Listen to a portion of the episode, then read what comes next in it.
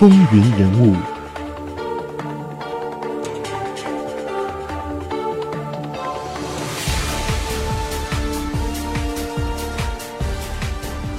听众朋友们，大家好，欢迎收听《风云人物》，我是华丽。相信听众朋友们已经对我们这档节目有所了解了。在前两期的节目当中，我们已经介绍了美国的第一任总统乔治华盛顿和美国的第二任总统约翰亚当斯。那今天我们要开启第三任美国总统的生涯故事了。美国第三任总统是谁呢？他就是托马斯·杰弗逊。不要对我说你不认识他。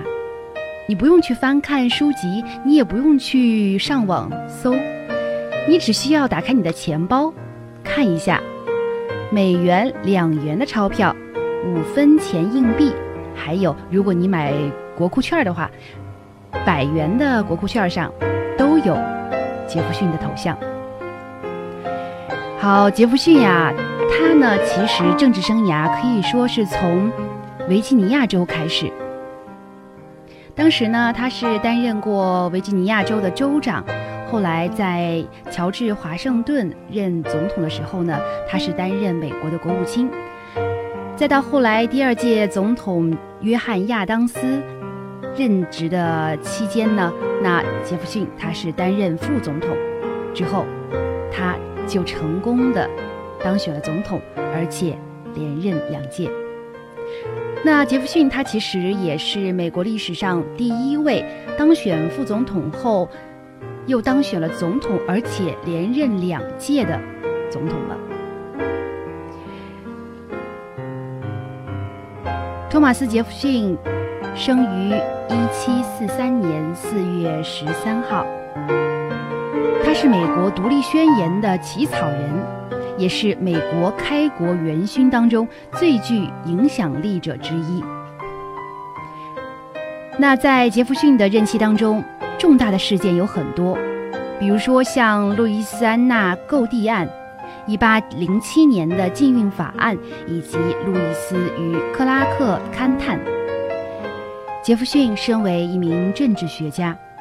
那他秉持着古典自由主义与共和主义，制定了维吉尼亚宗教自由法。这部法案呢，日后成为了美国宪法第一修正案创设条文的基础。杰弗逊式的民主也因此而得名。他创立并且领导了民主共和党，成为今日民主党之前身。统治美国政治达四分之一世纪。杰弗逊曾经为第二任的维吉尼亚州州长、第一任美国国务卿，还有是第二任的美国副总统。除了政治事业外呢，杰弗逊同时也是农学、园艺学、建筑学。词源学、考古学、数学、密码学、测量学，还有古生物学等等学科的专家，而且他还身兼作家、律师和小提琴手多职。他是弗吉尼亚大学的创办者，许多人认为啊，他是历任的美国总统中智慧最高的一位。有一个小故事是在一九六二年。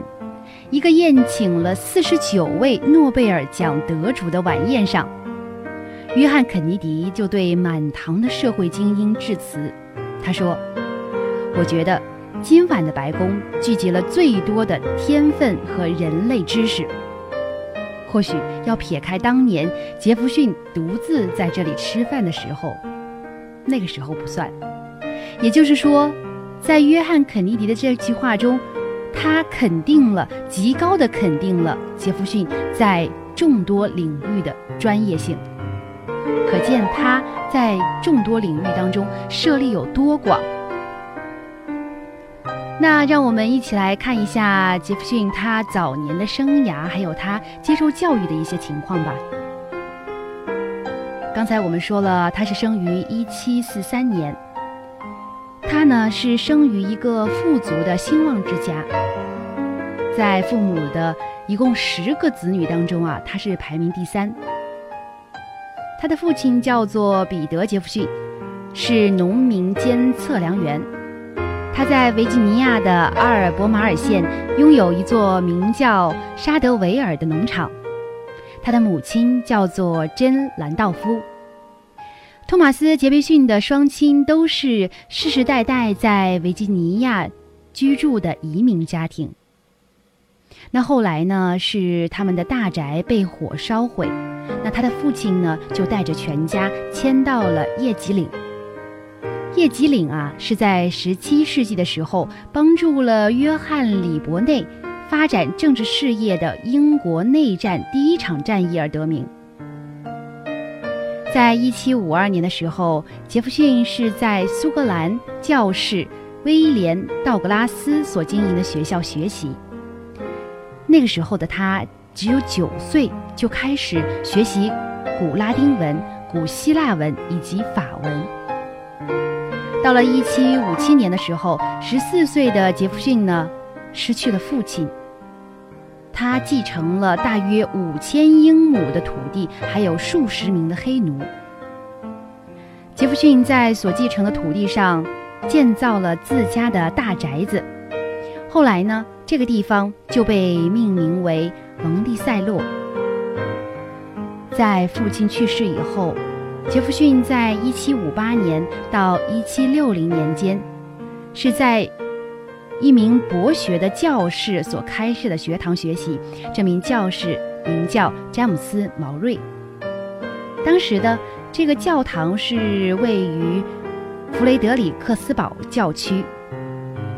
杰弗逊呢是寄宿在这名教士的家中。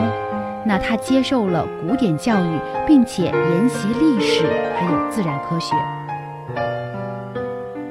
到了他十六岁的时候，杰弗逊入学威廉斯堡的威廉与玛丽学院哲学系。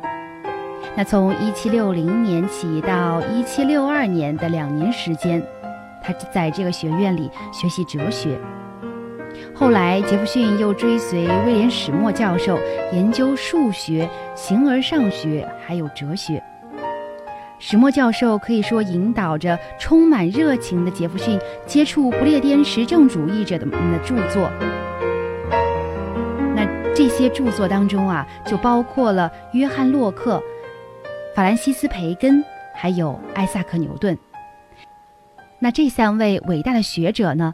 后来也被杰弗逊称为古往今来最伟大的三个人。后来呀，有传闻说，杰弗逊学院生涯的时候呢，每天读书达到十五小时，他随身都携带着希腊文、法文、法文的精熟练习，还有练习小提琴，而且他非常喜欢塔西佗和荷马的著作。杰弗逊在学院中啊，曾经是神秘的边贸俱乐部一员。学院现今的学生报呢，就叫做边贸俱乐部。他在一七六二年的时候以优异的成绩毕业，随后呢就跟随良师益友乔治威勒学习法律，到了一七六七年取得维吉尼亚州的律师资格。在一七七二年的时候。杰弗逊和守寡的玛莎·斯格尔顿结婚，并且生下了六名子女。那他后来在杰弗逊三十九岁的时候，他的妻子玛莎去世之后，杰弗逊没有再娶。